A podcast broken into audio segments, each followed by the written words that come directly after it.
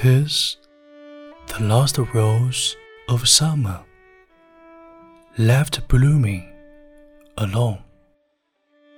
All her lovely companions are faded and gone. No flower of her kindred, no rosebud is nigh to reflect back her blushes or give sigh for sigh. I will not leave thee, thou low one to pie on the stem, since the lovely are sleeping. Go, sleep thou with them. Thus kindly as scatter thy leaves over the bed, where thy mates of the garden lie scentless and dead. So soon may follow when friendships decay, and from love's shining circle the gems drop away. When true hearts lie withered and found ones are flown Ah, who would inhabit this bleak world alone?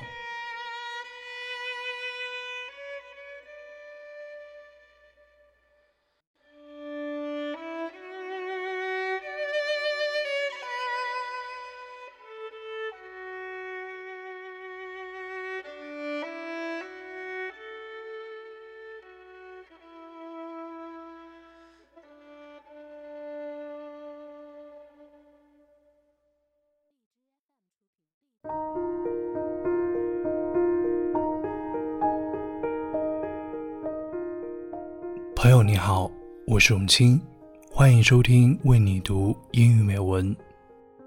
夏日最后的玫瑰，原来是一首古老的爱尔兰民谣，取名叫《年轻人的梦》。一八零五年，爱尔兰著名诗人汤姆斯·摩尔为这首民谣重新填词，改名为《The Last Rose of Summer》。